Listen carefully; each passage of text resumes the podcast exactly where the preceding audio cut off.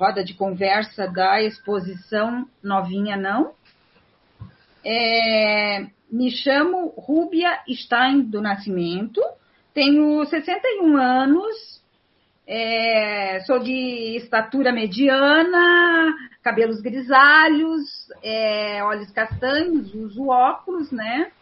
E estou vestindo uma camisa azul, um fundo branco e brincos na cor amarela e azul, se não me engano. É, sou avó de três netos, de nove, cinco e seis anos, e sou acadêmica do curso de museologia da UFSC desde 2018. Então, vou pedir para que é, todos que se manifestarem, né, é, se autodescreverem, assim, só para a questão de acessibilidade da nossa exposição, né?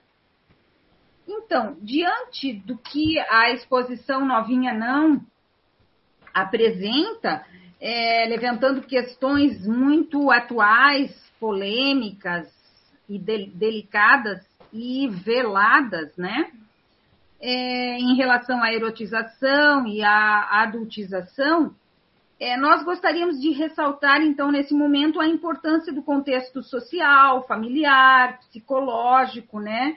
Do ponto de vista de atendimentos realizados por duas profissionais importantíssimas nessa área, que são assistentes sociais e psicólogos. E aí, diante dessa violação ao direito da criança e também das redes de proteção existentes, assim como o trabalho conjunto que é desenvolvido por essas áreas, né? Então, em primeiro lugar, vamos apresentar as nossas convidadas de hoje, né?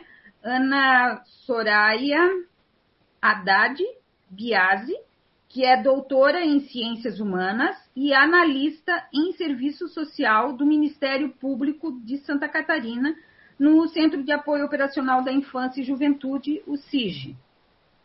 E a Daphne de Castro Fayad, que é doutora em Psicologia, analista em psicologia do Ministério Público de Santa Catarina e também no Centro de Apoio Operacional da Infância e Juventude, SIG. As duas são integrantes do Grupo de Trabalho Estadual Intersetorial sobre o Sistema de Garantia de Direitos das Crianças e Adolescentes Vítimas e Testemunhas de Violência. Bem, então, em nossas pesquisas para a realização dessa exposição, é, constatamos que hoje em dia se fala muito né, em direitos das crianças, e em relação a isso, vimos que estamos avançando nesses últimos tempos, né? Agora, a gente gostaria de saber de vocês duas o que é, é, se acham que falta ainda algum trabalho na área, na, na, na divulgação das, dessas leis, né, para quem mais precisa delas se vocês têm algum projeto em relação a essas questões de divulgação e de orientação dessas leis que protegem a infância. Vamos começar com, com essa questão e aí também é, os participantes que tiverem alguma dúvida, né, alguma questão, quiserem colocar no chat ou abrir o microfone, a gente está aqui para conversar. Ana Soraya e Daphne, fiquem à vontade para nos nos agraciar com seus, suas orientações. Acho que posso começar, Daphne? Tá. Bom, vou começar então me autodescrevendo. É, eu sou Ana Soraya Haddad Biasi, é, tenho 55 anos, sou também de estatura mediana, olhos castanhos, cabelos curtos e com mechas. Uh, estou usando um óculos né, de aro vermelho não estou usando nenhum, nenhum brinco, nenhuma joia, e estou vestindo uma roupa vermelha. Né? No fundo lá tem um rádio antigo, uma estante de livros e um quadro na parede é, com uma lembrança do meu pai. É, bom, então, é, sobre essa questão, Rúbia é, e os demais presentes, né? Eu vejo assim que primeiro eu vou dizer o que, que, é, o que, que nós fazemos, né, quando, com relação à, à divulgação da legislação, né. Eu penso que o nosso trabalho é a legislação posta em prática, tá? Então, o nosso, o nosso como um todo, né? Se nós estamos hoje aqui discutindo sobre as questões sobre violência, sobre direitos, sobre o sistema de garantia de direitos, é porque já existe, a, já existe essa legislação em prática, né? É uma legislação que já tem três décadas, está aniversariando agora em outubro, né? E ela foi, é, ela é fruto de um, de um movimento intenso, né? Na, na, após a redemocratização do país, a partir de, de 88, e aí surge e emerge com muita força naquela época é, os movimentos sociais ligados a vários é, a várias áreas do saber, né? É, educação, é, área médica, área da psicologia, dos direitos humanos, políticos, juristas, é, religiosos. Então foi um movimento grande, né? Adolescentes, sobretudo, que teve a manifestação né, intensa, a mobilização política desses adolescentes é, em ato público em Brasília, né, para aprovação do projeto que se torna né, o Estatuto da Criança e do Adolescente. Então, é, é um, o Estatuto da Criança e Adolescente não é uma lei que veio de cima para baixo, é uma lei que foi construída né, a partir das necessidades da população. Né?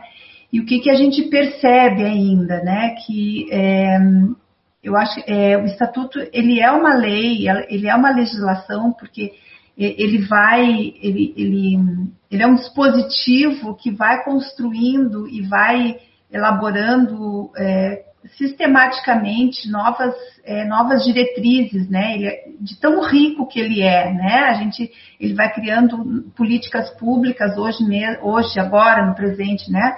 Nós temos aí é, a questão da lei da primeira infância como, como exemplo, né? Que parte é, dessa legislação que é o Estatuto da Criança e do Adolescente. Ele vai se desdobrando, né, em novas possibilidades e aí vai se atualizando conforme a necessidade da sociedade, né. Um, o que que a gente, o que que a gente percebe que ainda existe é, uma grande dificuldade, eu diria, de compreender o significado real do Estatuto da Criança e do Adolescente, né? até, até de certo modo, uma resistência da nossa sociedade. Porque nós, nós viemos de, um, de uma história que antecedeu todo esse processo de construção do estatuto, de uma história em que a infância, ela só tinha, a, a infância pobre é que tinha visibilidade, né? É, a infância pobre é que tinha um lugar certo, né? Que era é, as instituições de, de, acolhimento, de internação, né, e a justiça. É, a infância rica tinha o seu lugar assegurado, que era no âmbito da família, protegida, né? Então a gente vem de uma construção histórica em que o lugar do pobre e sobretudo do negro, né, e da, da criança negra é, era de marginalização, né? Então nós temos ainda muito forte essa herança né, menorista que a gente fala na, na área né, da infância, essa palavra menorista que significa então que o menor era, era aquele, aquela criança e aquele adolescente é, oriundo de famílias pobres. Né? Então, é o que a gente chama hoje de uma herança menorista. Né? Num país que é extremamente racista e que tem muita dificuldade de entender e de olhar para o outro, né, para o seu desigual. Então a gente tem que entender um pouco dessa lógica também. E aí vem o estatuto para dizer que não, né, que todos têm de forma indiscriminada têm direitos, né, assim como a legislação dos adultos, né. Todos nós usufruímos do mesmo direito, né? Então, no âmbito da lei, existe essa igualdade de direitos, né? E ninguém precisa dizer para o adulto que ele tem deveres, porque já está subentendido, certo? E aí veio o estatuto para assegurar esses direitos para que, aqueles que não eram assegurados, que eram as crianças, então, e adolescentes das favelas, né, do meio rural, que não tinham condições, que não tinham acesso a absolutamente nada, né?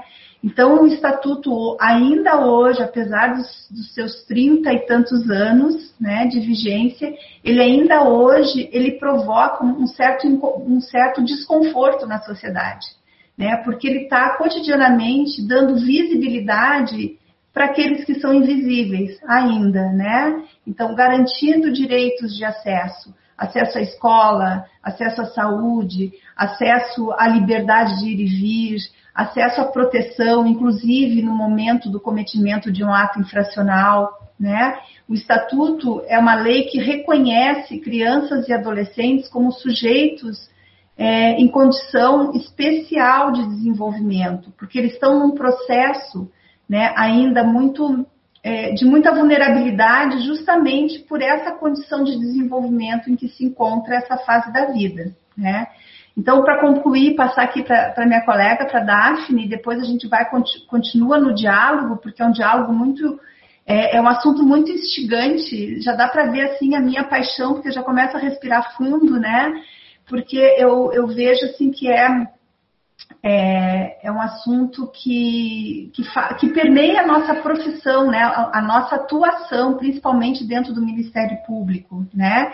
E como assistente social, né? E, e enfim, como profissional dentro desse sistema de garantia, é, o estatuto é a nossa base, né? Então, para concluir, eu vejo que nós temos uma lei que todo mundo sabe, todo mundo conhece, todo mundo sabe que existe, né? Mas eu concordo contigo no que diz respeito ao conhecimento é, da constituição histórica dessa lei. Né? Eu acho que isso, é, talvez a gente tenha que pensar em, em mais estratégias para além daquilo que a gente ainda trabalha, né? É, de, de visibilidade dessa legislação como uma legislação que promove aí a igualdade social, né, que tenta trazer e garantir o direito social para todos. Daphne.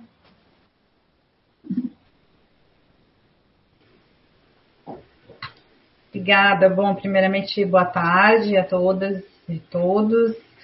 É, vou fazer uma, uma descrição aqui rapidinho. Então, me chamo Daphne, trabalho também no, no Centro de Apoio da Infância e Juventude do Ministério Público de Santa Catarina.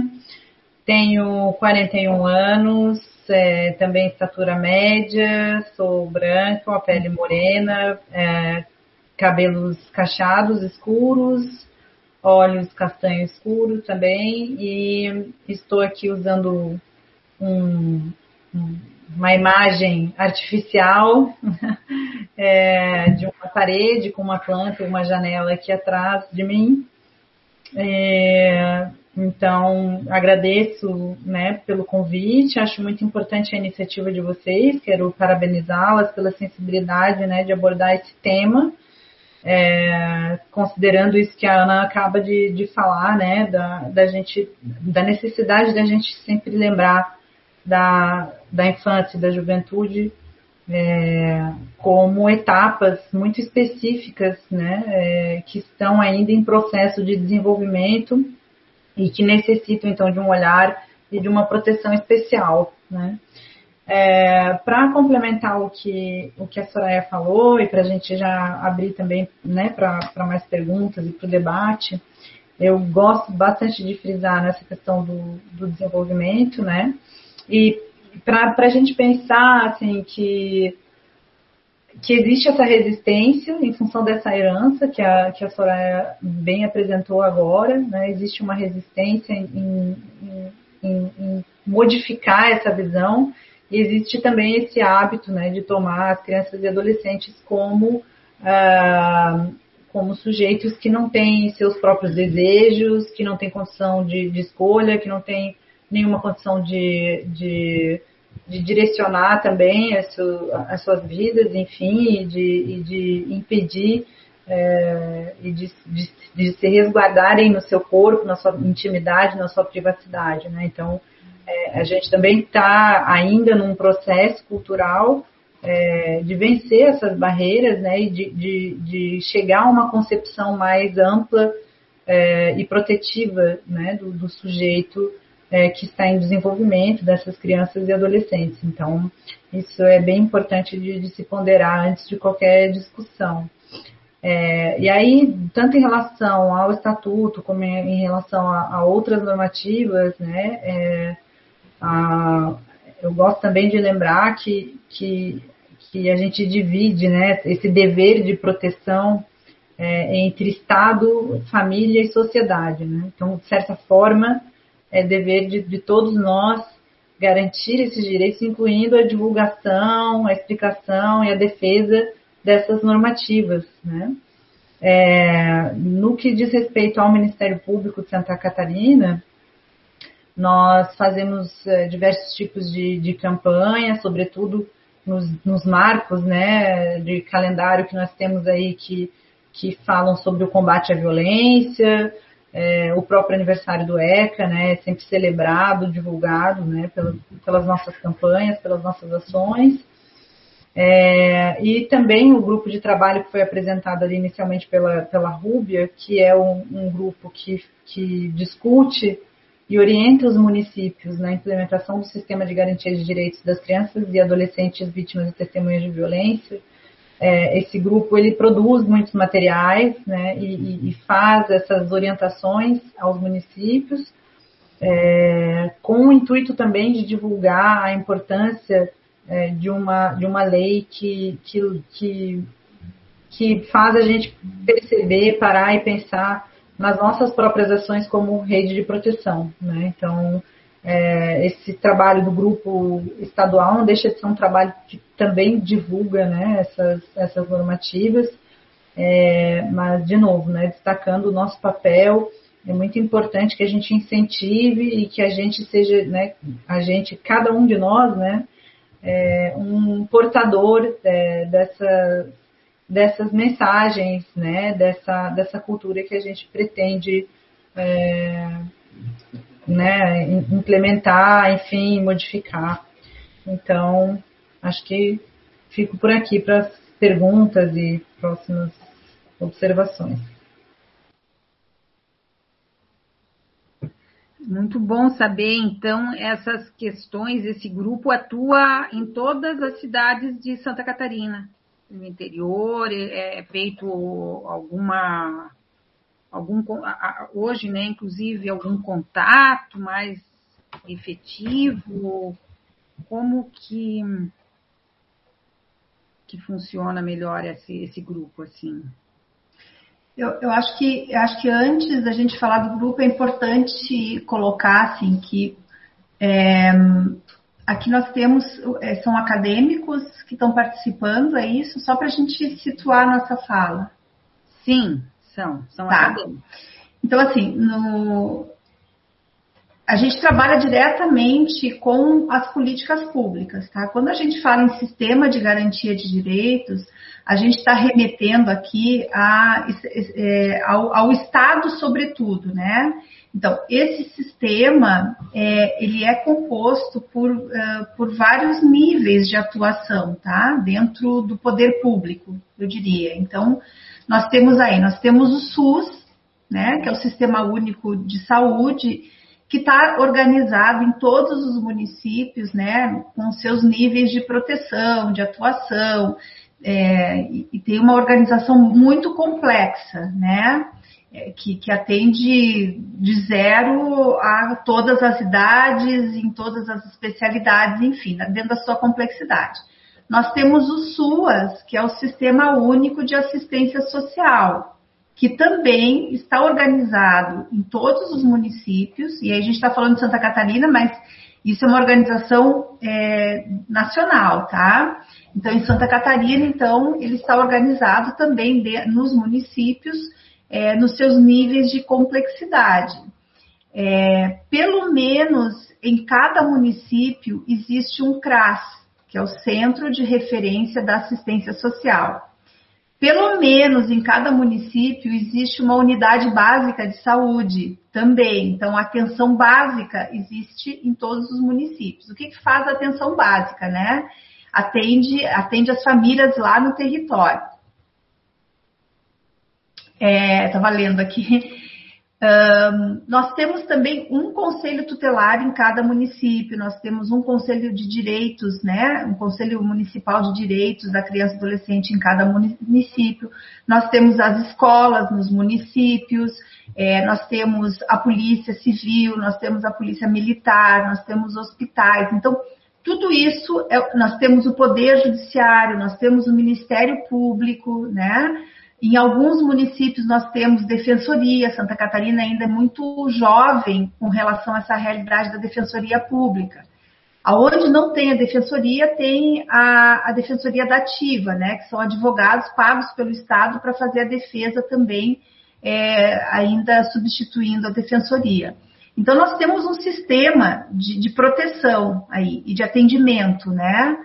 Uh, então, para responder a tua pergunta, é, nós trabalhamos diretamente com esse sistema né, de garantia de direitos. Então, o GT ele é um grupo que se formou especificamente para a implementação da lei 13.431, que a Daphne vai colocar né, com mais detalhe daqui a pouco, mas ele se formou visando, então, a organização desse sistema em, em todos os municípios de Santa Catarina, tá? E esse sistema é, são essas, é, essas instituições e setores que eu citei aqui, tá? É, basicamente são esses. A depender do tamanho do município, é, há outras instituições, né? Ou minimamente essas que eu coloquei aqui para vocês, tá? Essas instituições, então, enquanto Estado, têm o dever de garantir a proteção integral o que, que é a proteção integral, né? É, é, a, é a diretriz maior, assim, é o que é o que, um, que traduz a lógica filosófica e política do Estatuto da Criança e Adolescente, porque ele, ele entende que esse adolescente, essa criança é um sujeito integral, né? É um sujeito social, cultural, político, psíquico, é, é, fisiológico, então ele tem na sua constituição de sujeito uma integralidade, né, de, de, de necessidades, né, uh, ele visualiza o sujeito como um sistema, né, então por isso da proteção integral, não adianta só a justiça atuar, não adianta só a saúde atuar, né, é, e falando aqui para vocês que são estão voltados também a essa questão da cultura, né? Cultura em que pese ainda a gente está como política pública ainda tem muita carência, né? A cultura também faz parte dessa integralidade, né? A cultura também é um direito no desenvolvimento dessas crianças e adolescentes, né? Então não poderia deixar de, de lembrar disso porque, né? Ela fica tão muitas vezes tão é, afastada dessa realidade, né? Então, a cultura, o esporte, o lazer são fundamentais no desenvolvimento dessas crianças, das nossas crianças, dos nossos adolescentes, da vida em sociedade, né? Então é isso, assim, o GT ele atende é, o sistema, né? E o sistema lá do município é que tem a incumbência, então, de executar a política pública, né, de fazer o atendimento à população, né, ora executando a política pública, ora promovendo a defesa, né, aí tem o judiciário, o Ministério Público, o Conselho Tutelar, que fazem a defesa desse direito de alguma forma, né, seja ele protegendo, seja responsabilizando quem viola o direito, e pensando a política pública também, né? Então, na, as coisas não, elas não são desconectadas, né? A gente tem que pensar o atendimento individual e a política pública.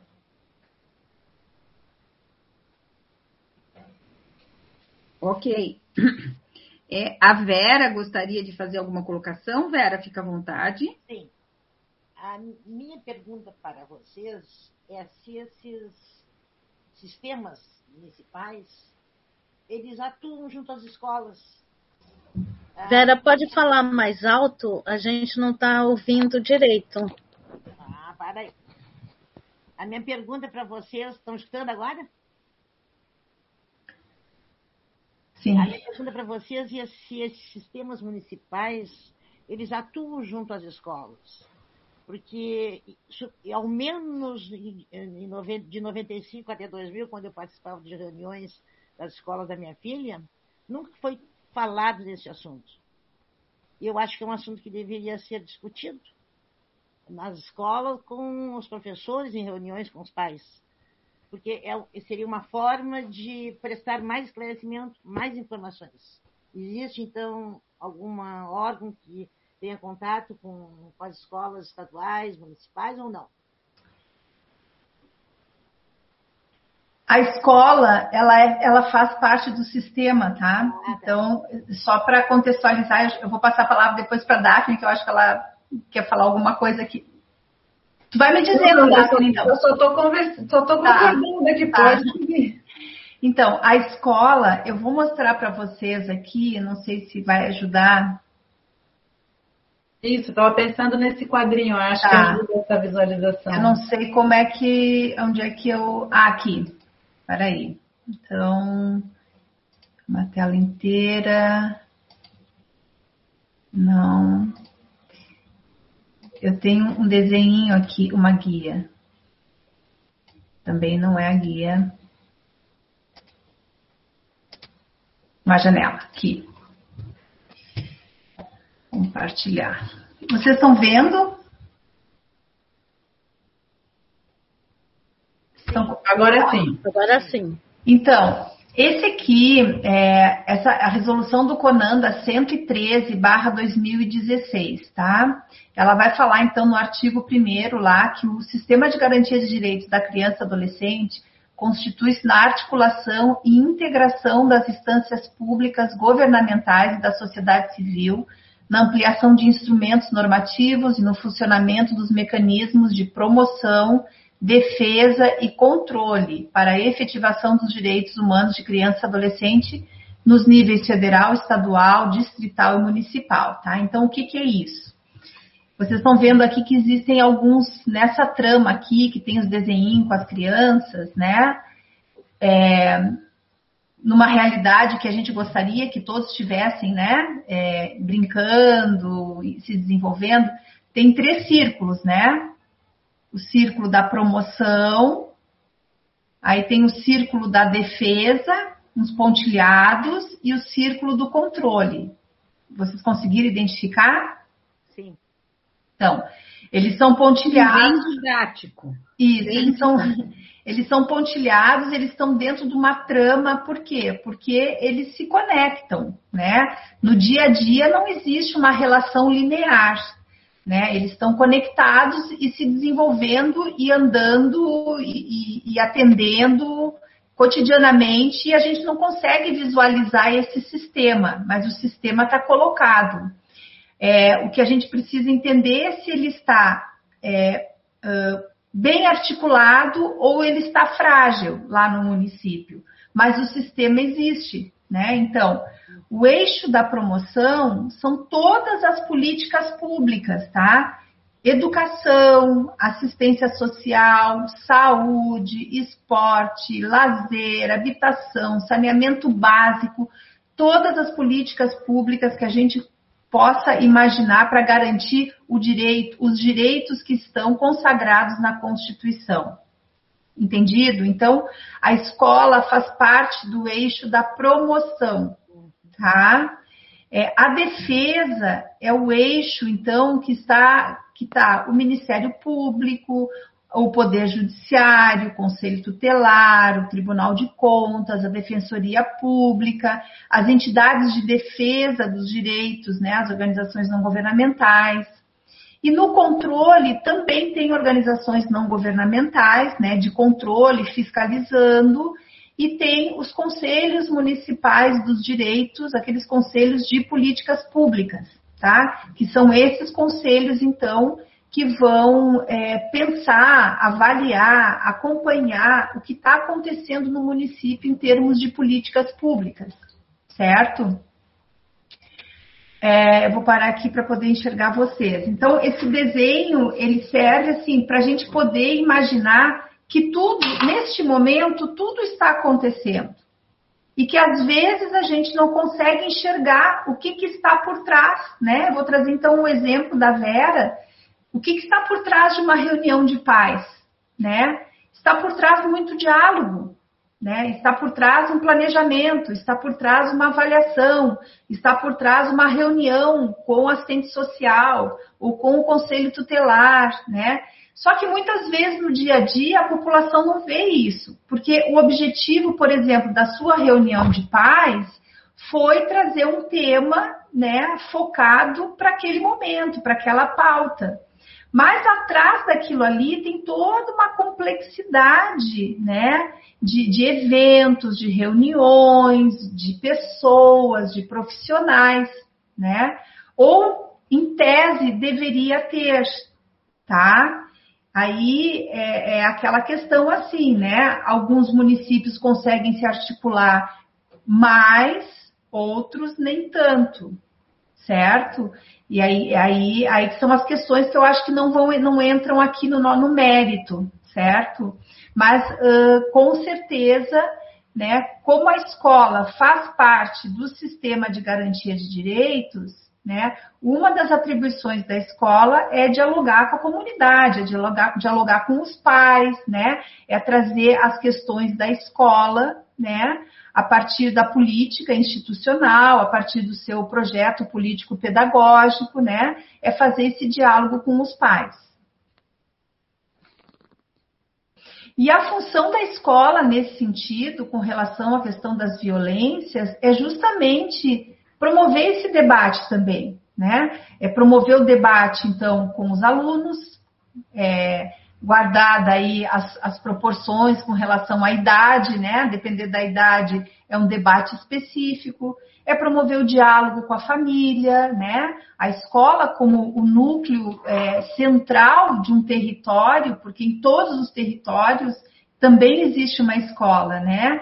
E, nesse, e a escola é que é o, o centro que concentra aí a população de crianças e adolescentes, né? Então ela tem um papel fundamental nesse sistema no que diz respeito ao esclarecimento é, dos direitos, né? No que diz respeito à questão da violência como uma forma de, de é, de trazer sofrimento, enfim. Então a escola ela é o eixo central e primordial nesse processo de proteção.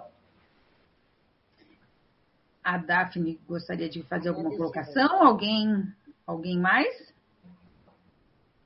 É, em relação, então, a essa orientação que você acabou de colocar, né, de pais, professores e cuidadores em geral, a, a escola é um foco central para se ter esse contato com a família, com a sociedade de uma forma geral, né? Então, diante dessas colocações todas que você já colocou, se teria assim alguma mais específica que seria é, a primeira orientação que o Ministério Público, de uma forma geral, assim, numa situação de violência contra a criança possa ser o primeiro, a primeira orientação dentro dessas colocações todas que você colocou.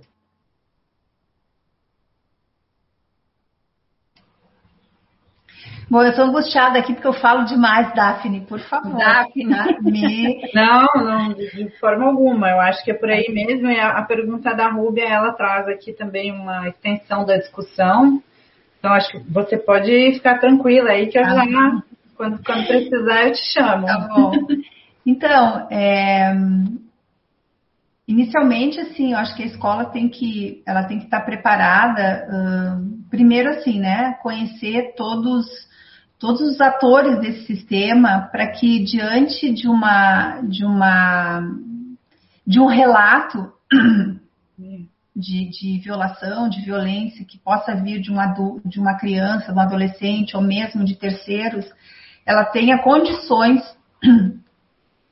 é, de fazer o encaminhamento devido sem ser violadora também, né? Porque eu acho que essa questão eu vou deixar para a Daphne abordar, porque a gente tem que ter esse cuidado, né? Quando a gente faz uma orientação, quando a gente faz o atendimento a uma situação de violência, e é o que essa lei, é o que a lei 13.431 traz, é a questão da revitimização. O que, que é isso?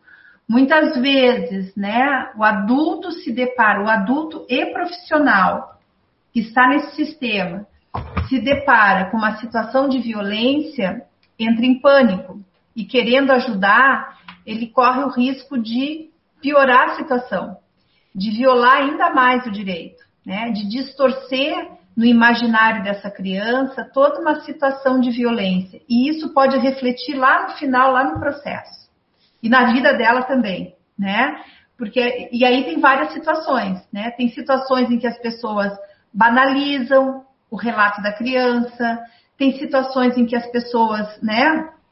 Pode ocorrer das pessoas colocarem é, informações que não são reais a partir das perguntas tem situações em que, né, tu pode agravar uma situação que não era tão grave. Então, tem várias situações. Então, por isso que a escola tem que estar muito bem preparada e muito bem informada, é, capacitada, eu diria, né, para fazer essa escuta, né, para fazer essa acolhida de que trata a lei, tá?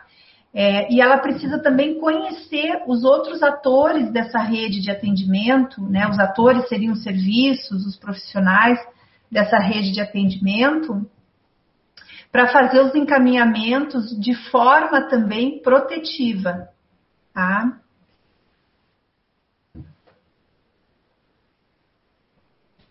É, eu, eu acho que hum, é muito importante né, é, essa articulação da escola, como a Soraya colocou né, inicialmente, a, a escola ela, ela, é parte desse sistema de garantia de direitos, né? É, então, a gente pensa aí também na promoção e na prevenção de, de situações e a escola como um, um lugar central nesse, né, nessa, nessa missão aí de, de, prevenir, de prevenir e encaminhar corretamente os casos, né? É, já, já existia, claro, uma, uma, uma expectativa né, e uma obrigação de que a escola pudesse fazer essa articulação, estivesse necessariamente articulada a outros pontos da rede de proteção, né, como a saúde, é, e, enfim, assistência social. E, e agora, com a Lei 13431, é, a gente tem essa figura da revitimização colocada né, pela primeira vez ali no papel é, e a figura da violência institucional. Né? Essa, essa, essa, essa é uma violência que acontece justamente nesse processo é, que quando acontece de maneira equivocada, esse processo de descobrir, encaminhar, tratar, atender, denunciar, enfim, quando acontece de maneira equivocada, não articulada, não planejada, etc., revitimiza né, uma criança, um adolescente que já passou por alguma violência ou testemunhou alguma violência. E aí aqui né, a lei fala de todos os tipos de violência. A gente está fazendo um recorte aqui por causa do tema do trabalho de vocês, que, que, se, que diz respeito mais à violência sexual e à, e à erotização da infância. Mas é, essa lei ela está tá contemplando todos os tipos, inclusive é, a, as crianças e adolescentes que testemunham as violências, né? Então é bem importante a gente recuperar esse papel da escola. Quem quiser consultar a lei e o decreto que regulamenta essa lei é, vai encontrar ali descrito o papel da escola né, na implementação desse sistema de garantia de direitos, né? É, e então a escola e precisa necessariamente estar incluída nesse fluxo de pensar como, uh, como encaminhar, como discutir, como resolver é, situações de violência que, que surgem ali, seja por denúncia, seja por verificação de sinais de violência, seja por revelação espontânea da própria criança ou adolescente que está ali na escola. Então, precisam estar todos muito preparados. Não existe é, uma receita, porque cada caso é um caso, como acabei de falar, né? Dei três exemplos bem grandes. Dentro desses, dessas três possibilidades existem milhares infinitas, né? Pode ser uma revelação, pode ser que um professor verificou um, né, uma mudança de comportamento ou algum sinal no corpo, é, pode ser um, uma colega que diz, olha, fulana me contou que o pai dela mexeu nela em casa, ou que ela está mandando foto para um desconhecido na internet, pode ser, né? Então, e a, e a, depender do caso e da forma como isso chega na escola é que, que, que, que a gente vai pensar na forma de encaminhar essa situação. Né? Não existe uma receita, porém é, a escola precisa ter isso desenhado já, né? levando em conta tudo que tem no seu território, levando em conta os diagnósticos, inclusive dos territórios, quais são os tipos de violência mais comuns, quem são os profissionais dessa rede, para quem eu posso encaminhar caso seja necessário, quais são os protocolos de atendimento nos casos de violência sexual, por exemplo, a gente precisa saber que na saúde, a depender do tipo de violência, a gente tem 72 horas para é, para atender essa vítima, por causa dos protocolos de saúde é, que, que, são necessários em, em, alguns tipos de violência sexual. Né? Então, a escola precisa estar ciente de tudo isso, e isso na questão do enfrentamento mesmo da violência, quando ela já aconteceu ou quando há suspeita de, de ter acontecido. É, de qualquer maneira, né, a, a, isso, é, isso não pode ficar só na escola, né, a gente não pode é, guardar segredo de uma suspeita ou de uma, ou de uma confirmação de violência. Né? Depois a gente vai falar um pouquinho mais sobre essa questão da, da necessidade, da obrigatoriedade da denúncia. É, mas eu quero, antes de, de passar para essa parte, eu quero voltar na, na, na importância da discussão, é, da discussão da sexualidade, da discussão de gênero. São discussões muito importantes na educação. Por quê? Porque as pesquisas já confirmaram que a melhor forma de prevenir a violência sexual é o autocuidado. Então, a gente, é, o, qual, o que, que é o autocuidado? É a gente poder ensinar para as crianças noções de privacidade, de intimidade, né, do, de, de, do que, que é correto, o que, que não é correto numa, numa relação é, com outra criança, ou com um adolescente, ou com um adulto, seja ela do sexo, do gênero que for, né? E, e a gente só consegue ensinar isso para as crianças se a gente puder falar é, sobre sexualidade, sobre gênero, sobre reprodução humana, claro, da maneira é, mais respeitosa possível e também de uma maneira que respeite as etapas do desenvolvimento infantil. A gente sabe, por pesquisas na área da pedagogia e da psicologia, que é possível falar já com crianças bem pequenas e explicar o que, é intimidade, o que, é privacidade, o que, que é um segredo bom, o que, que é um segredo ruim, porque a gente também não pode ensinar para as crianças que que é proibido ter segredo, porque isso contradiz a nossa noção de privacidade, de intimidade. Só que tem segredos e segredos, segredos que são bons, segredos que são ruins, segredos que geram culpa, segredos que, né? É, então a gente, isso, nisso a escola também precisa estar, é, estar em ação, né? Estar é, participando, porque essas coisas, claro, é, são, são também é, ensinadas no ambiente, né, no, no ambiente familiar, mas a escola precisa acompanhar esse desenvolvimento e incentivar o autocuidado, porque o autocuidado costuma ser a melhor forma de prevenir a ocorrência e a recorrência de violências sexuais. Né?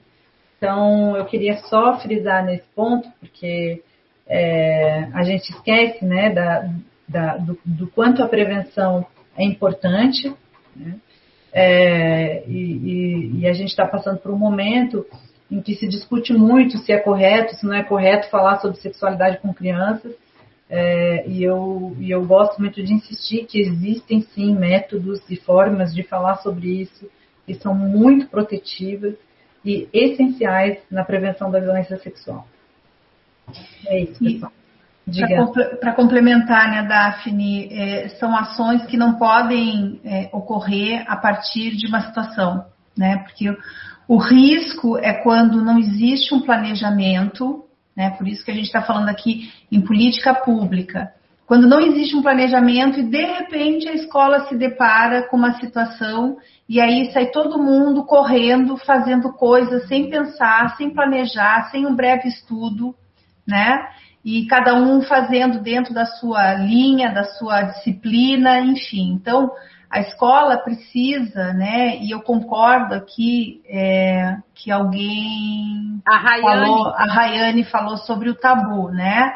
Então, como que a gente é um tabu falar sobre sexualidade ainda, infelizmente, em pleno século XXI, é um tabu, né? E, mas a gente tem como uh, pensar ações e, e, talvez a gente ainda precise respeitar o tempo das pessoas, né?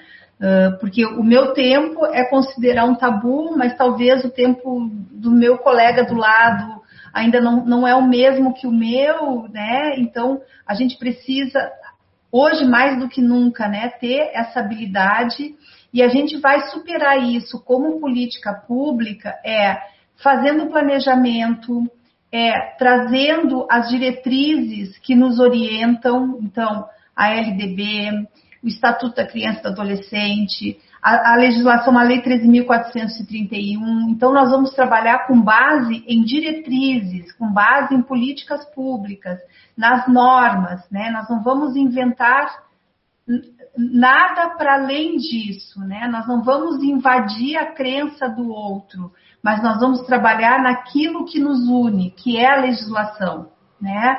E no, e no que diz respeito ao combate das violências, nós temos uma legislação muito, muito interessante, né, que está se, se construindo é, cotidianamente, que a gente consegue avançar, né, então, é, é, é, trabalhar a partir dessa lógica de política pública, certo? E aí sim a gente consegue superar alguns, é, algumas dificuldades que a gente vai encontrando no dia a dia.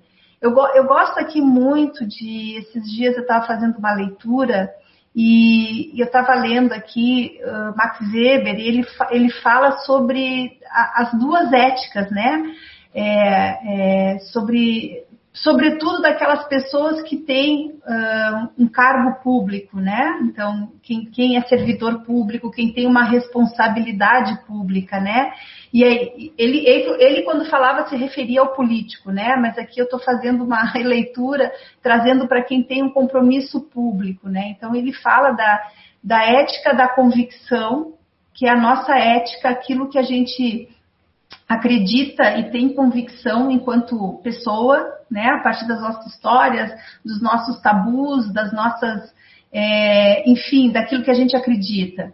E tem a ética da responsabilidade, que como pessoa pública, como profissional, como professor, como assistente social, como político, enfim, nós temos um compromisso, uma responsabilidade pública. Então, é, essas duas éticas, elas são importantes, mas elas não podem se misturar. E a ética da responsabilidade, ela está pautada justamente nisso, né? Na lógica é, da, da, da, lei, nas diretrizes, no que as políticas públicas estão trazendo, né? A partir do que a gente elegeu como nação, né? É, a lei, né? Daquilo que a gente tem como lei para nortear as nossas ações coletivas, né? Então, eu acho que muito é isso que a gente precisa ter claro, né? As minhas convicções, elas podem ser respeitadas, mas eu tenho um compromisso é, coletivo, né? Então, quando eu estou atuando no coletivo, eu preciso seguir é, uma ordem né, social de responsabilidade com todos. Eu gosto muito dessa ideia, assim, né? Quando a gente, é, quando vem a público essas questões que são mais mais complexas, né? E que e que estão inseridas aí, são permeadas por tabus, por, por noções pessoais. É, alguém gostaria de fazer alguma colocação? Do pessoal que chegou aí. É, muito, muito boa essas essas explanações, essas explicações, né? É, e aí, em, em, relação ao acesso a essas redes, né? Para além da escola, se não tiver, se tiver algum momento mais família, assim, como que seria o acesso mais rápido sem essas intervenções que vocês já colocaram? Oi, desculpa.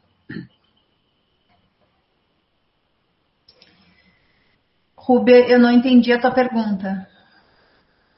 é, você, ai, desculpa, vocês colocaram, né, todas essas redes de proteção, essa, essas opções, é, focando bem na escola, né, é, em relação ao acesso mais direto a ela, assim, um vizinho que vê alguma situação, né, é, como seria esse acesso mais direto?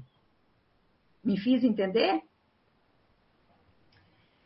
Uma pessoa que está na rua presenciando alguma situação de violência, né? Que não esteja amparada nesse contexto que vocês colocaram, na rua, alguém, alguma criança sendo violentada de alguma forma, o vizinho. É... Tem o conselho tutelar, que é a porta Isso, de entrada. É, o né? conselho tutelar também é uma questão que a gente né, sabe que, às vezes, só ao mencionar a palavra conselho tutelar, né, as pessoas já ficam meio com preconceito, por, ou por ignorância, ou por falta de conhecimento, né? É, aí a necessidade de a gente estar tá recebendo esses esclarecimentos todos uhum. vocês e para quem não está com esse privilégio, né, como que a gente pode ajudar nesse acesso mais direto? Então, só, primeiro com, com, relação ao acesso, é o Conselho Tutelar, é, é a instituição mais próxima. Né? O Conselho Tutelar seria o órgão de proteção da criança e do adolescente. Né? E existe o Conselho Tutelar em todos os municípios de Santa Catarina. É, mas nós temos aí o Disque 100, que, que, é o Disque Denúncia, que se a pessoa não quiser é, se, se, enfim, ela, ela, não, ela quer fazer uma denúncia anônima, não quer se identificar, ela pode se utilizar do Disque 100, mas aí também lá no município tem outras instituições, tem o Ministério Público, ela pode recorrer é, até informação na escola, né, para poder, é, uma pessoa de fora, né, conhece a professora, sabe que tá, ela pode recorrer à escola, né, ela pode recorrer ao CRAS, ela, ela tem como, até para pedir orientações de como proceder, né, e é importante. A própria, é, desculpa, a própria delegacia de polícia? Exatamente, Ministério Público, tá? É, o que é importante aqui é que as pessoas saibam que elas têm uma corresponsabilidade perante o Estatuto da Criança e Adolescente, tá? Porque lá no artigo 86, o Estatuto vai dizer que a proteção integral de criança e adolescente, ela se faz a partir, né, é responsabilidade do Estado, da família e da sociedade. Então, é, todos nós, como cidadãos, temos a responsabilidade diante é, da constatação de uma violação ou mesmo de, um, de, uma, de uma exposição de uma, de uma dúvida né, de violação de direitos, a gente precisa procurar os órgãos de proteção. Né? É, com relação ao conselho tutelar, eu acho que é bem importante e isso que tu trazes, né? Também de se ver o conselho tutelar como um certo tabu, uma certa lógica, justamente por, por essa herança histórica também que a gente uh, conversou aqui no início da nossa, do nosso diálogo, né? Uh, anterior ao estatuto não existia esse órgão de proteção, né? O que existia era a polícia, né? Então era a polícia das famílias pobres, tá? E isso não sou eu que estou contando, é a história que conta. Então tinha uma lógica de perseguição, né? De culpabilização dessas crianças, dessas famílias, sobretudo, né? Até pela própria condição de pobreza, as famílias eram punidas, né? E, e, e a gente carrega muito ainda essa herança, né? É importante a gente saber que o Conselho Tutelar ele está para proteger, né? Crianças e adolescentes é, de situações de violação, né? E ele está inserido numa rede. Mas é aquela questão, né? Assim como em todas as, em todas as instituições, né? É, o que a gente precisa observar é a, é, é, a condição né, mais fortalecida do órgão ou não tão fortalecida. Né? Então, são órgãos, assim, todo o sistema de garantia de direitos, ele recebe constantemente capacitações. Então, os conselhos tutelares não são diferentes, né? Assim como os professores nas escolas têm os seus momentos de, de, capacitação, assistentes sociais, psicólogos, enfim, né, as pessoas da rede, o Conselho Tutelar também está permanentemente em capacitação e, e também tem, sofrido, tem agora sido contemplado com uma série de, de diretrizes também que vão assegurar o seu fortalecimento, porque a ideia é ter um conselho tutelar forte para que ele esteja forte também para atuar na, na questão da proteção, né? E, e, combater esses preconceitos é com tempo, é com campanhas, é com informação. As pessoas precisam saber, né, é, ser, é, ser informadas sobre a função desses órgãos de proteção.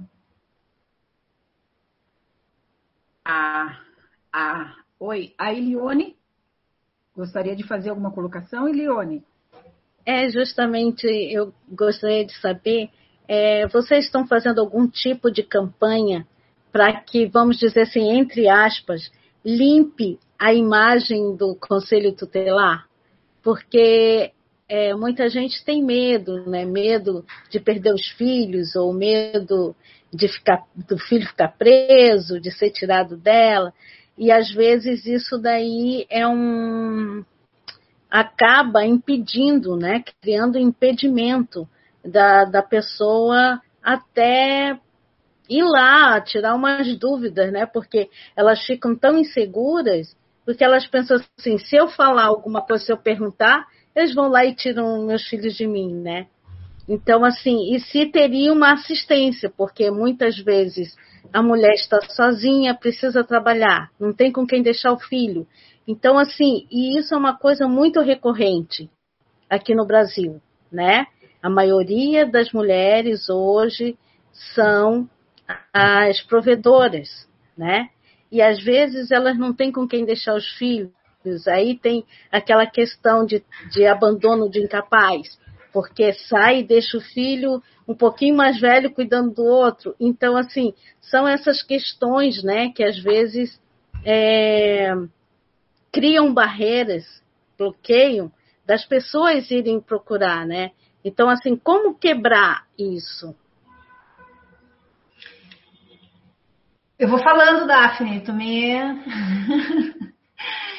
Lione, muito boa a tua pergunta, assim, e, e vou te dizer, tá? É, a gente, eu não vou dizer aqui, né, que isso não acontece, né? De novo aqui, aquela velha história, assim, às vezes acontecem equívocos, sim, tá?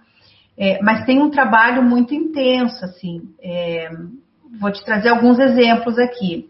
No âmbito da assistência social, nós temos o serviço de fortalecimento, aliás, o serviço de convivência e fortalecimento de vínculos, tá?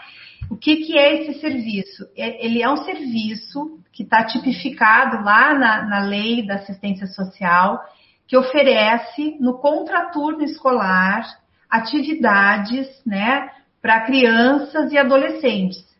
É, esse serviço ele atende de zero a não sei quantos anos, é por faixa etária, tá? Então, a assistência social ela, ela faz esse trabalho é, no sentido de, é, um, primeiro, retirar, né, começou lá no, com o propósito de, de, retirar as crianças que estavam é, no trabalho infantil, então elas fazem esse trabalho, né, de, de, de oferecer um espaço educativo, um espaço de convivência para crianças e adolescentes, sobretudo nessas circunstâncias, tá?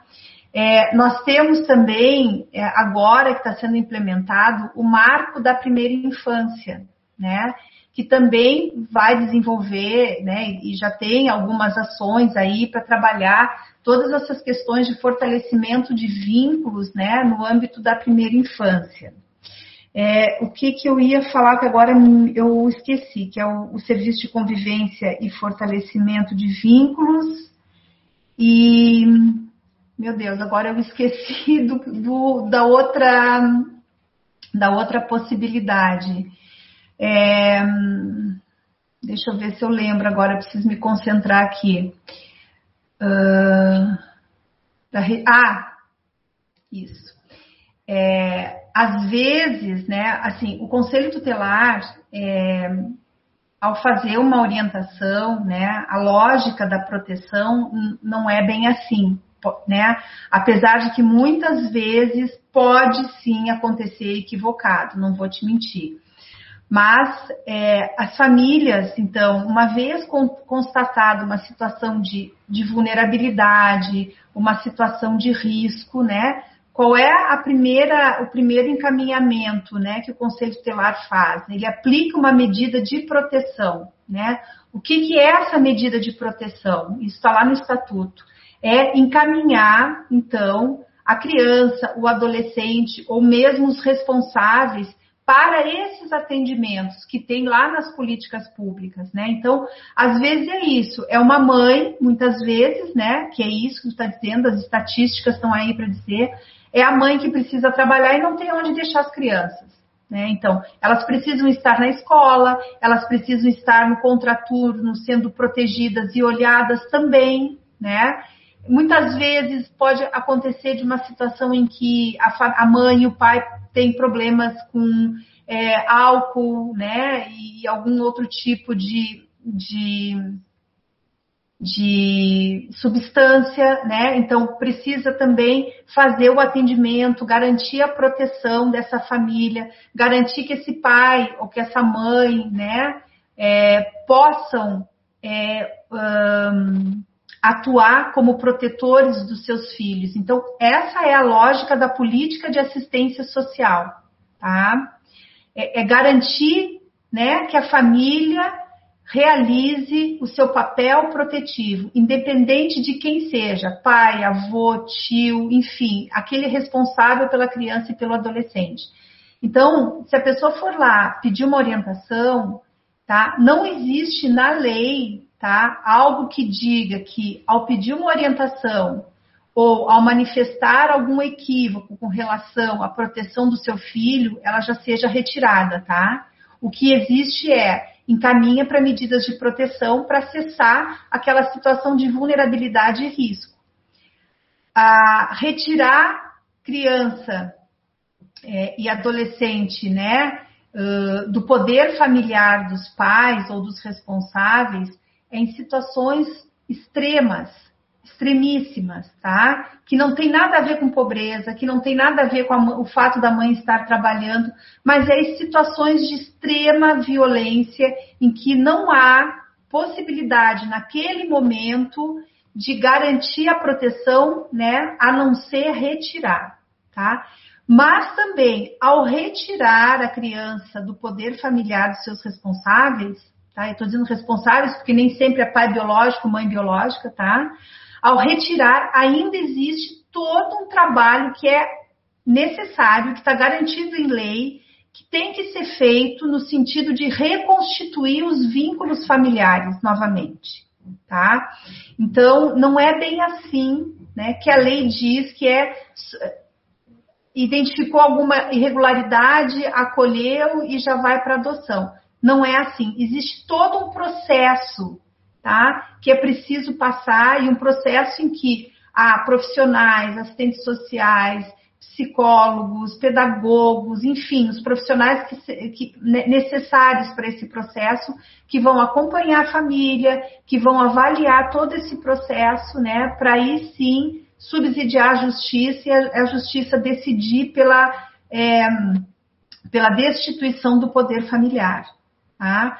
Então, o trabalho do conselho nesse sentido ele é muito importante, justamente para garantir essa proteção, para garantir que esse, que esse direito violado seja imediatamente suspenso, certo? Não sei se eu respondi a tua pergunta. Sim, respondeu, esclareceu bastante, mas assim, só para terminar assim, ó, se, se uma pessoa vai no site de vocês, ou do Ministério Público, teria essa informação? Teria é, como elas saberem alguma gravação, algum, alguma... Ela pode ir na promotoria de justiça do seu município se informar. Se ela está tá sabendo de alguma situação, ela pode chegar também e lá na promotoria, alguém da promotoria vai atender essa pessoa, né? Estou falando da minha instituição, da nossa instituição, né? É, o Ministério Público também tem essa função de, de acolher, de informar e de orientar. E no site do MP tem, um, é, nós temos é, um, um espaço ali, né, na página do MP, em que a pessoa também pode pedir orientações. E pode fazer denúncia também. exatamente. Ela pode fazer denúncia pelo site também. Ok, obrigada. É, pois é, justamente em relação né, a essas campanhas, a essas orientações, a gente tomou conhecimento de que existe uma campanha Maio Laranja, assim como outras campanhas, né? De, de várias temáticas cada, em, em cada mês, né? É, existe então essa campanha do Maio Laranja, e aí a gente pergunta, então, como que está sendo essa receptividade da comunidade em relação a essas ações né, de conscientização, prevenção, orientação e combate ao abuso e à exploração sexual né, infantil é, diante deste maio laranja. Você, o que, que vocês poderiam nos, nos falar?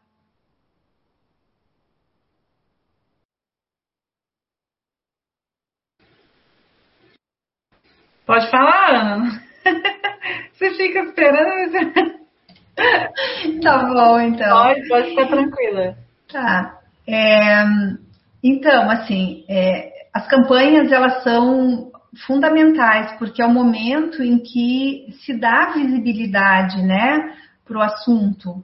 É, a gente consegue na campanha mobilizar a população, se bem que uh, a gente já conversou sobre isso, nem sempre todo mundo que precisa né, é mobilizado, mas a ideia, sobretudo, é mobilizar esses coletivos, de, né, esses grupos, a rede de proteção, para que ela esteja mais atenta, né? E a população em geral também, para que se possa, diante de um, da constatação né, de uma situação de, de violência, ela, ela saber, então, sempre relembrar que existem esses órgãos de proteção que acolhem as denúncias, né, para dizer que existe um olhar protetivo aí do Estado nesse sentido, né? Então, as campanhas elas são fundamentais. Eu não teria dados aqui para te trazer a, a, respeito da campanha do Maio Laranja, tá?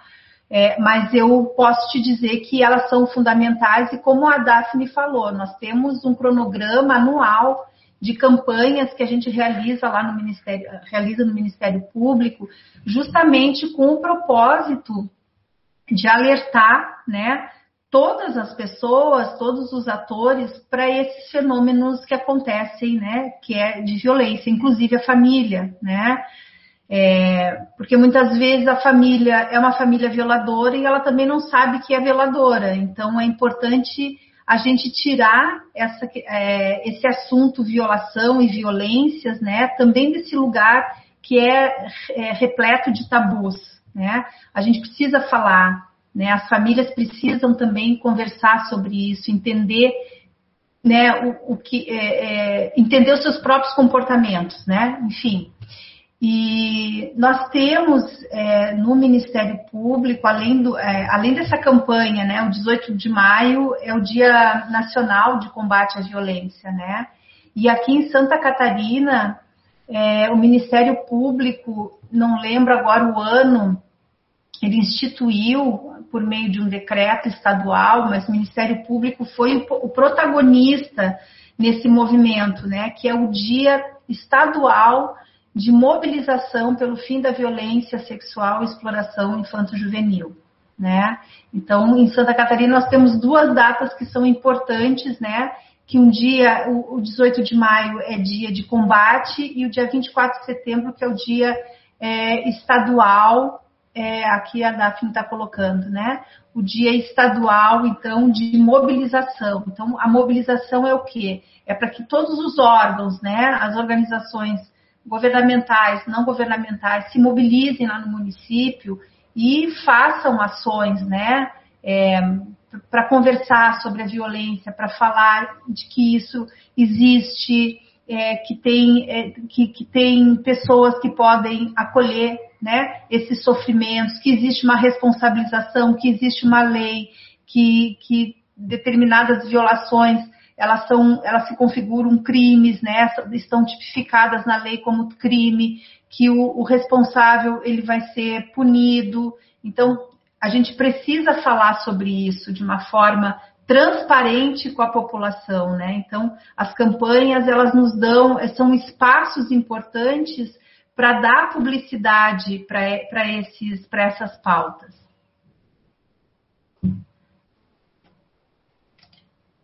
É, a, a Rayane gostaria de colocar essas observações que ela está colocando, levantou a mãozinha. Alguém mais gostaria de fazer algum questionamento?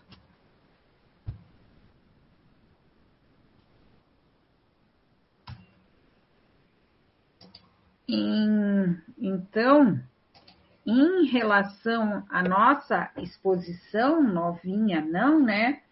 É, ela foi dividida em três núcleos. O primeiro núcleo que trata da construção sociocultural da infância, que vocês trouxeram bastante informações também em relação à legislação, né? É, o núcleo 2, que fala da mídia, né, utilizada para adultização da criança. E no núcleo 3, fala, a, a, o título é Que Sistema é Esse? E nesse título, então, é abordado sobre casamento infantil, gravidez precoce, estupro de meninas, né?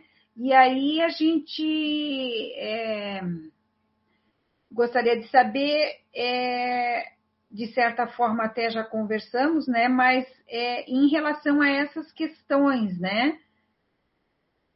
Como que é tratado o casamento infantil, a gravidez precoce, essas questões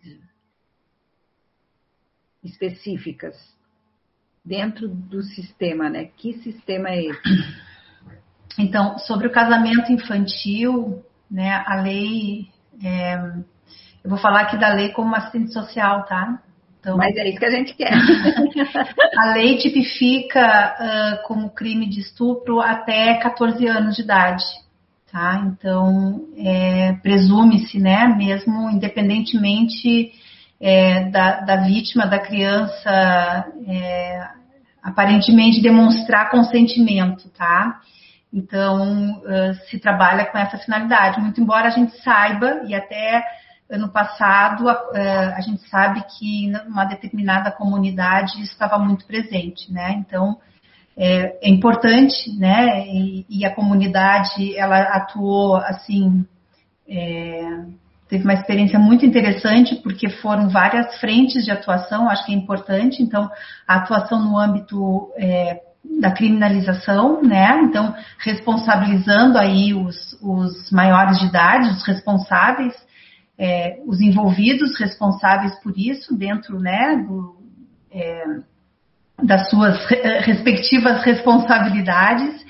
E, e, a comunidade como um todo realizou diversas atividades de prevenção, de divulgação, esclarecimento, né, com, com a família, com toda a comunidade em geral, porque nesse, é, nesse exemplo é, específico, o que, que aconteceu, né? O casamento ele foi uma saída aí para a questão das meninas pobres, né? Então tinha um líder da comunidade que achou que seria interessante agendar, a, agenciar esses casamentos, né, para dar uma vida melhor para as meninas e para a família, enfim, né? Então é isso que a gente ficou meio que sabendo assim, é, é crime, né? E, e a família aí também acaba é, se envolvendo nesse crime, sendo responsabilizada, mas tem todo um contexto social e cultural também, né? Que a gente precisa olhar. É, não justifica né, uma desproteção desse tamanho com relação aos pais, mas a gente precisa entender também que tem todo um contexto aí que muitas vezes leva as famílias a violarem direitos, né? Então, a gente, a gente como trabalhador nessa área, não está aqui para fazer julgamento, e sim para fazer um trabalho, né? Então, o trabalho dentro das suas proporções, se é necessário a responsabilização, é, é preciso que os órgãos responsabilizem, mas a gente também precisa pensar né, nas condições objetivas de vida dessas pessoas e tentar pensar como política pública o que, que é preciso fazer para evitar esse tipo de, é, de encaminhamento, essas situações, né? É, complementando, né, e já, já entrando um pouco na, nessa observação que a, Rayane, que a Rayane faz sobre a necessidade de estar em espaços, né, é, mais vulneráveis do ponto de vista social, do ponto de vista econômico, enfim, para poder uh, trabalhar né, com ações mais direcionadas, acho que vai um pouco nessa, nessa linha de fortalecimento das políticas públicas, que é fundamental, justamente para a gente poder se aproximar é, né, e aproximar as ações dos territórios que, que têm mais necessidade disso. É, e eu queria acrescentar, então, a, uma questão de um viés mais psicológico, né? Porque essas, essas configurações sociais, culturais, econômicas, elas também têm, têm impactos no desenvolvimento da subjetividade das mulheres, né? E aí, de novo, eu vou insistir na necessidade da gente discutir gênero, da gente discutir o lugar da mulher na sociedade, é, de levar em conta esses recortes de território, enfim, porque é, quando a gente pensa numa menina que tem 15 anos e decide se casar e ter um filho imediatamente, a gente também está numa, numa, situação em que é, não, é, não é exatamente uma troca por uma necessidade econômica, social, enfim, né? É, mas é, um desejo, um autêntico desejo que diz respeito a um, uma visibilidade social, então diz respeito à identidade daquela menina, né? Porque ela entendeu e cresceu num lugar onde ser mãe é, é ter um lugar, né? Onde ser esposa é ter um lugar, porque esse é o único lugar possível para a mulher naquele naquele contexto em que ela vive. Então isso tem impactos subjetivos, né? Muito sérios é, que precisam ser também trabalhados aí dentro da comunidade. E, claro, como a Rayane bem coloca, a gente precisa de políticas públicas que alcancem é, essa, essa, população, né, para que essas violações deixem de ocorrer, porque são violações, são crimes, né? É, e aí saber também, é, só para complementar, complementar aqui a Daphne, saber que existe um recorte de idade para se configurar um crime, né? Então, o crime, né, o, é, é, até 14 anos de idade, né? E, então, quando a gente fala na adolescência, concordo plenamente com a Daphne, assim, que a gente precisa pensar é, política, a gente, Estado, né? Sociedade também, mas políticas públicas que deem condições para que a mulher possa fazer as suas escolhas. E aí não tem um lugar certo e nem errado, né? é, ela fazendo a sua escolha, está tudo certo, né? E eu acho que é, é, nesse sentido que a gente precisa avançar.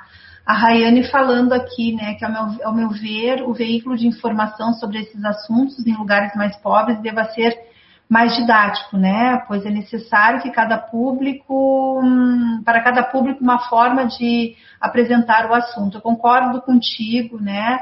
É, e, e aí eu trago a experiência aqui dos CRAS, é, penso que os CRAS aqui como centro de referência da assistência, é, aquele lugar onde ele, ele deve estar realmente na comunidade, ele foi concebido pela assistência social para estar dentro da comunidade, para conhecer a comunidade, para ser a referência da comunidade, é o melhor lugar de se fazer esses trabalhos, né? E, e ele tem essas metodologias próprias para isso. A questão é que hoje nós estamos num processo de é, desfinanciamento da política pública, né? Então, e a gente não pode aqui desconsiderar, né, essa, esse momento de tanta vulnerabilidade, né? É, enquanto assistência social, a gente é, também passou por um processo de, no pós-88, né, de organização da política de assistência social, de mudança de visão com relação ao, ao sujeito dessa política, né, conseguimos avançar é, com uma política estruturada, com uma política que pensa realmente os invisíveis, que pensa os territórios, que pensa é, as demandas, né, que pensa essas várias configurações societárias, né, de gênero, de raça, socioeconômicas, é, mas que precisa de financiamento, né? E, a gente está num momento muito frágil da política pública, né? Nós estamos aqui discutindo, não são demandas individuais, né? Não, não tem como a gente discutir, é, é trazer essa pauta sem considerar ela dentro de um contexto de política pública, certo? Então, mas hoje nós ainda temos, apesar de tudo isso, nós ainda temos os CRAS, né? E, e acho que é interessante para quem tem o desejo de continuar estudando, né?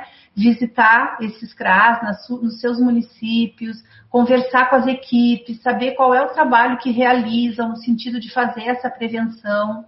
Nós temos também equipes de proteção social especial, né, ou os CREAS, nos municípios que não têm CREAS, tem as equipes de proteção social especial que atendem então esse público vitimado aí pela violência, né, quando necessário, né, Daphne, porque é outra questão também, né, que nem sempre as violações é, vão exigir um atendimento psicológico, às vezes são outros tipos de, de atendimentos, né, então, mas eu concordo com a Rayana, sim, precisa ter metodologias, precisa ter uma linguagem adequada, é, é preciso, inclusive, que os profissionais se reconheçam também como pessoas dentro de uma história é, de sociedade que se constitui a partir das violações e das violências. Então, portanto, nós também somos agentes violadores, a gente precisa entender isso, para a gente saber reconhecer as violências dos outros, porque muitas vezes também a violência está acontecendo naquela família e a gente não reconhece aquilo como violência. Então, é todo um trabalho muito complexo que precisa ser, de novo, né, discutido, essas, nessas rodas de conversa, a gente precisa trazer sempre né, a pauta sobre esses assuntos. E e Leone, já, já, te, já te passa a palavra, tá. só para não. É, em relação ao CRAS, eles são regionais, né? Existem bairros numa região, dentro das cidades, tipo assim, em Florianópolis, você poderia dizer quantos CRAS tem em Florianópolis? Olha, eu vou arriscar aqui, eu acho que deve ter uns seis ou sete. Uhum. Não tenho bem claro eles, tá? Mas é isso. Nos municípios maiores, por exemplo, aqui em Santa Catarina, Blumenau, Criciúma, Joinville, Florianópolis, Chapecó, uh, esses municípios que são maiores, eles se dividem, né? Eles têm mais CRAS. E aí, conforme o porte do município, porque tem porte 1, porte 2, né? Daí, uh, municípios de médio porte e de grande porte. Então, pelo menos em cada município tem um CRAS, tá? Em Santa Catarina hoje nós temos somente três municípios dos 295 que não possuem CRAS ainda, tá? Mas que tem, né, uma forte, tem ações, inclusive, é, ações no sentido de, é, de movimentação por parte do Ministério Público, é, cobrando dos municípios, né, a implementação desses CRAS. Então, eles são os centros de referência da assistência social, tá?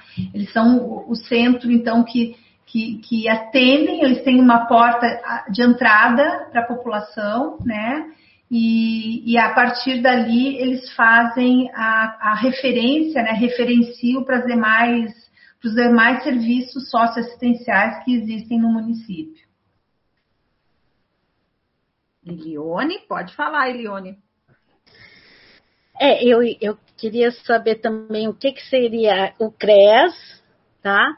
Mas a minha pergunta é assim, ó, se dentro, é, depois, se vocês puderem falar qual é a diferença né, do CREA para o CRES, do CRAS para o CRES, é, mas eu gostaria de saber, a título de curiosidade, vocês já enfrentaram alguma comunidade assim para vocês fazer esse tipo de trabalho e se depararem com os donos dos morros, que hoje são os traficantes?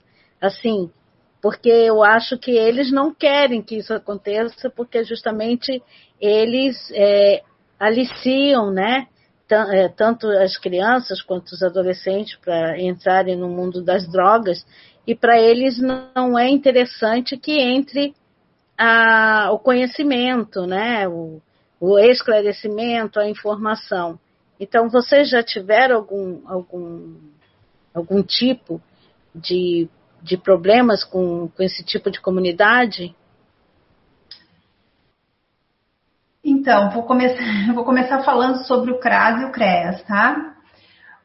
Os dois estão na mesma política, estão na política de assistência social, tá? Enquanto que o CRAS, ele é um serviço que busca é, o fortalecimento dos vínculos familiares e comunitários. Então, o que, que é isso, né? É, é, é essa relação mesmo dentro da comunidade, é a prevenção, é a melhoria da comunidade, é fazer a mobilização para que as pessoas, né, é, se constituam numa rede, é, vivam bem dentro da comunidade, né? E aí, a, a partir das suas demandas, ele tá, o CRAS, então, ele vai levantando as demandas da comunidade, levantando as demandas da família e, trans, e, e, e levando né, para os órgãos responsáveis para transformar isso em políticas públicas. Existe todo um sistema de informações, tá? Isso é importante, assim, que está por trás dessas ações do CRAS, né? Então, existe, por exemplo, o CAD SUAS. O CAD SUAS é um cadastro é, que as famílias vulneráveis, as, as, famílias pobres, em extrema pobreza, enfim, que apresentam algum tipo de vulnerabilidade, elas se cadastram nesse, nesse, uh, nesse, nessa plataforma, né, através do CRAS, e aí elas estão aptas a receber qualquer benefício, né, qualquer programa social. Então tem toda uma organização muito interessante dentro da política da assistência social.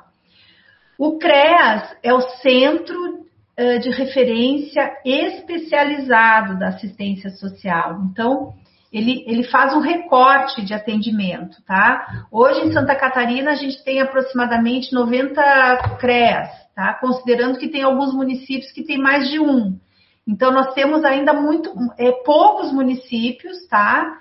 É, dos 295 municípios, dá para dizer que, não sei se dá vou arriscar aqui, né? Um terço, né?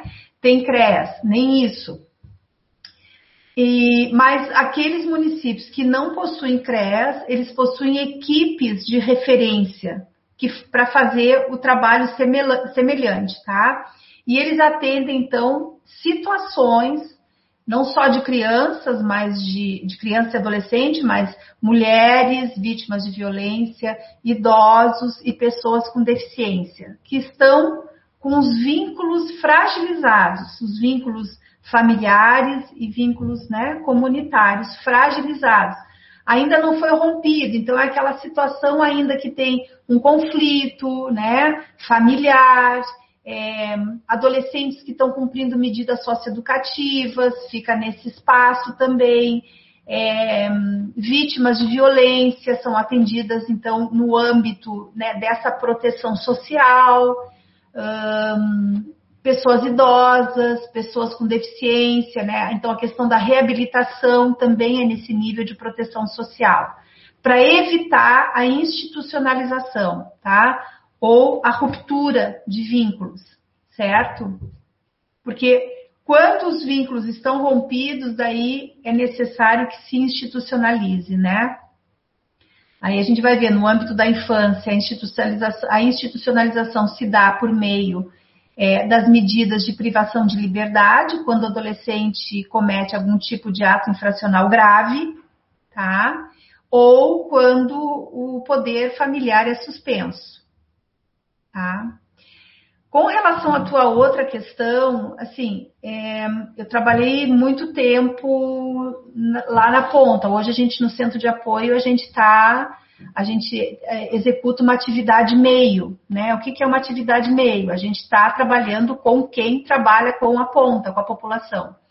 Mas eu trabalhei 10 anos, né, junto à população. E eu posso te dizer assim, uh, por pior que seja a pessoa, né, o chefe do tráfico, ele também é pai, ele é tio, ele é avô, né? Então, é, é aquela questão assim, quem trabalha, é, quem, quem, faz, quem faz a promoção, né? Vamos lá no eixo da promoção. Quem faz a promoção não pode julgar. Tá? Quem julga é o juiz a partir da lei de um processo em curso, né? Quem faz a promoção precisa estar apto para trabalhar né, todas as populações e as necessidades e sempre olhar o sujeito como um sujeito, né? Não, não, nós não podemos partir do pressuposto de que aquela pessoa é o criminoso, né? porque isso precisa, para que isso aconteça, precisa ter um processo, né? Então, é, a partir disso, assim, existem trabalhos maravilhosos nas comunidades, né? A aceitação dos profissionais da assistência, dos profissionais da saúde, ela, ela é muito interessante. Existem experiências interessantíssimas, tá? É, porque é, é, tem luz no morro. né? As pessoas querem ter a sua família, as pessoas querem sobreviver, as pessoas querem ter saúde. Então, eu acho muito complicado a gente fragmentar isso, né? A gente é, dicotomizar ah, o, o, o, mal e o bom, né? Isso, isso para quem está no âmbito do trabalho com a população não pode entrar nessa, né? As, as instâncias é, de, de fiscalização, as instâncias de, de, de, judicialização, de criminalização, elas estão aí para isso, né? Então, a gente precisa separar para poder fazer um bom trabalho, tá? E é isso, assim, quando o Estado está ausente, né? Ele, ele, também, ele também é responsável, porque ele está desprotegendo a população, né? Então a gente precisa só, pensar sobre isso também, né? E não somente o Estado, né? A comunidade, a comunidade, a sociedade, né? Sim. Nós como cidadãos, como indivíduos é. também, né? A questão, não, é, o que eu quero dizer é, é, não quero fazer apologia ao crime aqui, né? Mas dizer que as questões, elas não são tão simples, né? Elas são muito mais complexas, porque atrás daquele suposto traficante, né, tem um sujeito ali, né? Tem um sujeito que quer sobreviver, que tem a sua família, enfim, né? Sim, eu perguntei até porque assim, o Ministério Público. Então, assim, é, você entra como Ministério Público na, na favela, entende? Você está sendo a representação do Ministério Público. Então, assim, como que, fi, como que fica a tua representatividade conversando com uma pessoa do, do tráfico, entendeu? Uma pessoa que é contraventora. Então, assim, é, a minha pergunta seria assim, uhum. como que eles se recebem, né? Uhum. Porque uhum. é uma, é uma é um paradoxo, né? A pessoa da lei indo lá, assim, em nome da lei, né? Porque o Ministério Público representa, né, a parte da lei, mas e tudo bem que não é que não é delegacia, né, que não é departamento jurídico, mas é uma parte da lei, né? Então, é, seria mais nesse, nessa questão. É bem interessante a tua pergunta, assim, porque o Ministério Público ele é uma instituição, né? E ele é feito de pessoas e de muitos projetos, né? E aí existem as promotorias do crime e existem as promotorias que são curadorias, né? Então, na, no âmbito da infância, tem, tem muitos, né, é, existem as curadorias da infância, que estão muito mais junto com a comunidade, né? É, mas a tua pergunta é interessante porque assim nós temos um núcleo de, de autocomposição dentro do Ministério. Hoje, ah, hoje o Conselho Nacional de Justiça, o Conselho Nacional do Ministério Público está investindo muito nessa questão é, da autocomposição, né? Então, de, de, de negociar muito, de, do diálogo, né? E não, não esquecendo do, do, seu da sua atuação também na esfera da responsabilização, né? Isso. Mas existe aí uma tendência muito a se dialogar, dialogar nas comunidades, isso na questão da infância, na questão ambiental, enfim, né?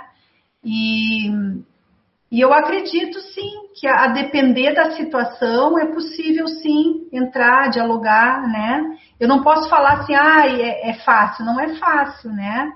E eu também não sou promotora, eu sou uma assistente social, então eu falo do meu lugar, né? Da minha experiência, que eu acho que é importante a gente colocar aqui. Um, a gente precisa dialogar com, com todas as pessoas, né? E, e isso não é fácil, né? Essa, essas questões que você está colocando, né? Sobre. Ai, sobre essa questão da curadoria, é, é, muito, é muito importante ressaltar, eu acredito, esse lado, né? Que é muito acalentador, acolhedor saber dessas iniciativas que eu acho que necessitam ser mais divulgadas para trabalhar aquele lado do bem. Nesse sentido que eu acho bem importante você colocar esse, essa diferença né, da, das instituições, da, da, da parte criminal e da parte cura, curatorial, é isso? É porque a legislação ela leva para isso, né, para essa uhum. organização. E isso não é uma iniciativa, isso é uma política institucional, né, dos ah, ministérios é. públicos. Então existem algumas é, algumas frentes, eu diria, né, que elas que elas têm uma uma, uma, uma, uma lógica de atuação um pouco diferenciada, né?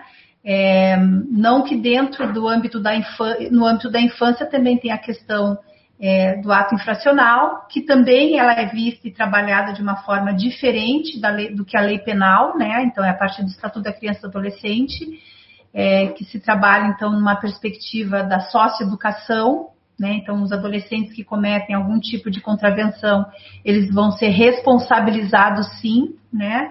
Mas com medidas socioeducativas que visa e que respeita a condição deles de pessoa em desenvolvimento e por isso que eles são, né, que é uma lei especial, então é a lei que vai, né, gerar essas formas de atuação, né?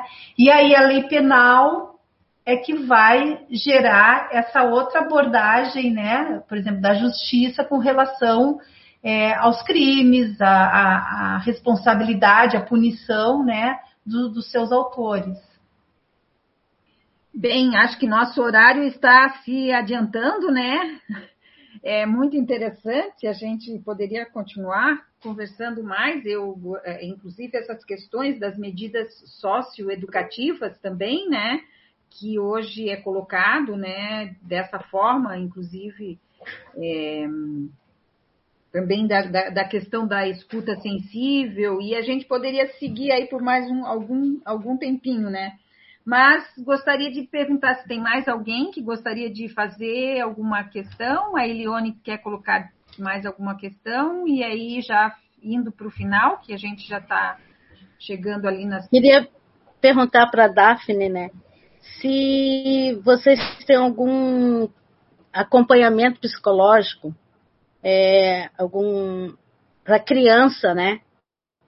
É, que ela é tem essa violência dentro de casa, né? Então, assim, vocês têm esse, esse projeto até, até com a própria família?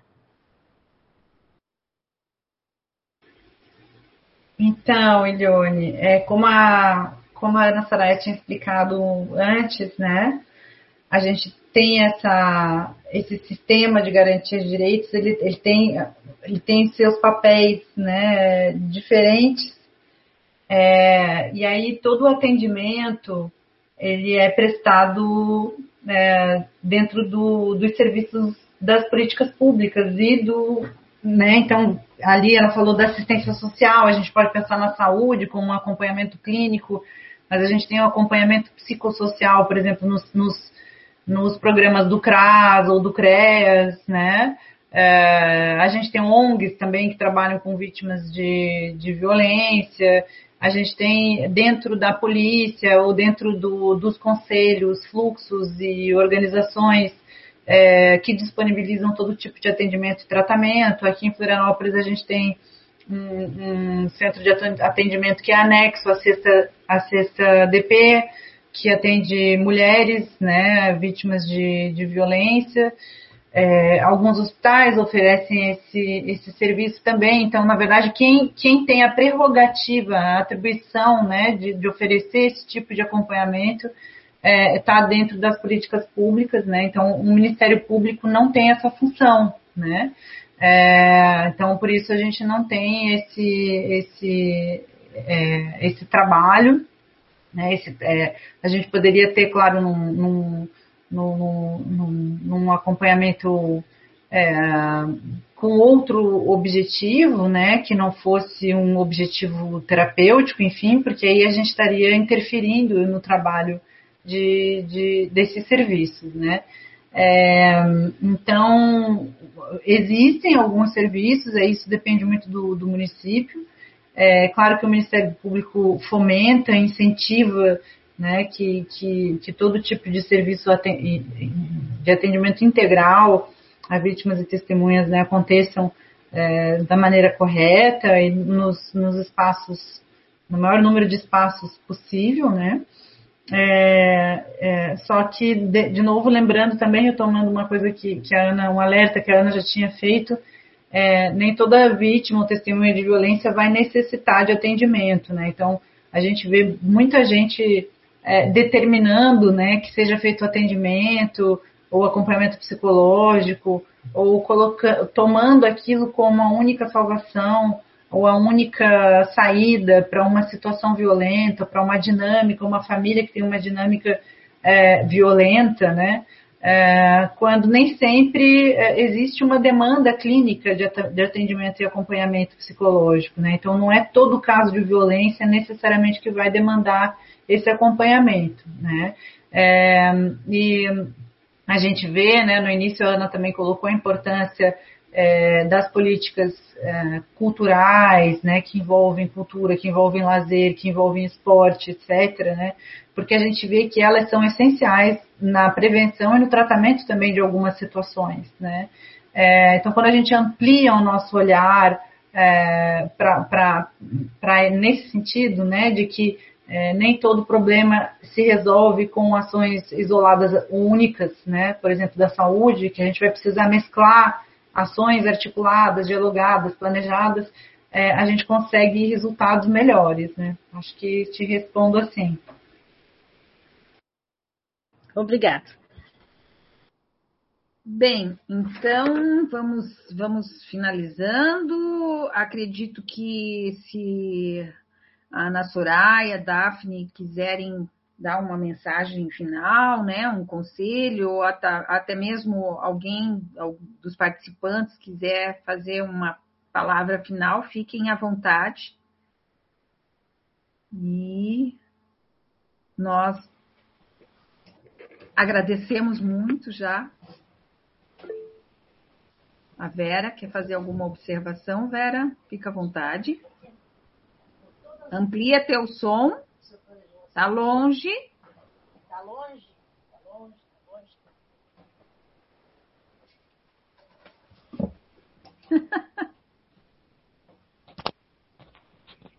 Caiu! Eu só queria agradecer a vocês por todas as informações esclarecedoras. Foi um sucesso. Foi um sucesso. Obrigada, gente. Obrigada. É, eu, eu, eu, queria agradecer o espaço e dizer é, para vocês que vocês são de parabéns. É, como a Daphne falou no início, não existe uma receita pronta para essa pauta que é muito complexa, que reúne uma demanda imensa de pessoas, de instituições, de atores. Mas essa iniciativa de vocês, eu acho que é um exemplo do que a gente precisa fazer como cidadão, que é buscar o conhecimento que é buscar informação para que a gente possa, a partir da informação, estabelecer as nossas, né, as nossas conclusões ou inconclusões, mas enfim, a nossa linha de atuação. E eu acho que a palavra é acho, não tenho certeza, a palavra é inconclusão, porque não se conclui quando se fala de ser humano, né? Então, com essa mensagem, eu queria agradecer, né? E, e deixar aqui a minha satisfação e alegria de conhecê-las, né? E de saber que são esses espaços assim que a gente se enriquece mutuamente, né? Um beijo a todos. Também me despeço agradecendo pelo convite, parabenizando a todas né, pelo, pelo interesse. É, espero que a gente tenha conseguido passar uma mensagem, plantar uma sementinha para que vocês possam é, né, divulgar, compartilhar esse conhecimento. Eu acho que a mensagem que fica é sempre um incentivo né, para que, que todo mundo procure se informar o máximo possível, respaldar suas ações é, em pesquisas, respaldar suas ações em, nas normativas, em tudo que já tem aí né, publicado, orientado, né, porque quando se trata de infância e juventude, é, a gente se depara demais com improvisos, é, porque são pessoas que acreditam que só o fato de que tem só por terem filhos ou conviverem com crianças ou serem professores na escola, etc, já já os autoriza, os, os, os qualifica para fazer intervenções, para saber o que é melhor para aquela criança adolescente, e isso não é verdade, né? Então, para que a gente faça é, um atendimento, um acompanhamento protetivo dessas situações, a gente precisa de muita informação, muito estudo, muito cuidado, muito respaldo. Essa fica, essa é a mensagem que fica aí para vocês nessa tarde que para nós aqui está chuvosa demais. um beijo a todas. Então, queria agradecer pela disponibilidade de vocês e, e pelo, pelo esclarecimento, porque a, às vezes nós podemos ser esse agente. Nós podemos falar com o vizinho, podemos falar com a nossa faxineira, podemos falar com tantas as pessoas, mas tendo a informação certa. Então, eu agradeço muito. É, é, é, gratidão mesmo, né? A, agradecer a presença de vocês, a disponibilidade do Ministério Público de Santa Catarina na, na imediata aceitação, no nosso convite, no nosso contato, né? Uma gratidão imensa da turma toda de, do, do curso de museologia, né? E em especial aqui do grupo de trabalho educativo, né? A Vera, a Elione e eu que trabalhamos na. ficamos responsáveis pelas ações educativas dessa exposição, né? Então, nossos agradecimentos e uma imensa gratidão a todos. Participantes, gratidão a vocês também. Obrigada, boa continuação para vocês e boa semana a todos. E visitem a nossa exposição. Com certeza. Já, já visitei, está muito boa, parabéns, gostei bastante. Ah, pois é. Tá bem interessante. O que, que chamou mais atenção? Eu, eu, gostei muito da, da forma como vocês colocaram ali, né, a, os, os, os, os pontos, né, e, e de maneira bem simples, assim, achei bem interessante. Muito bom, então. Era esse o nosso objetivo. Valeu. Muito legal. Boa tarde para vocês, boa semana. Tchau, tchau. Tchau. tchau.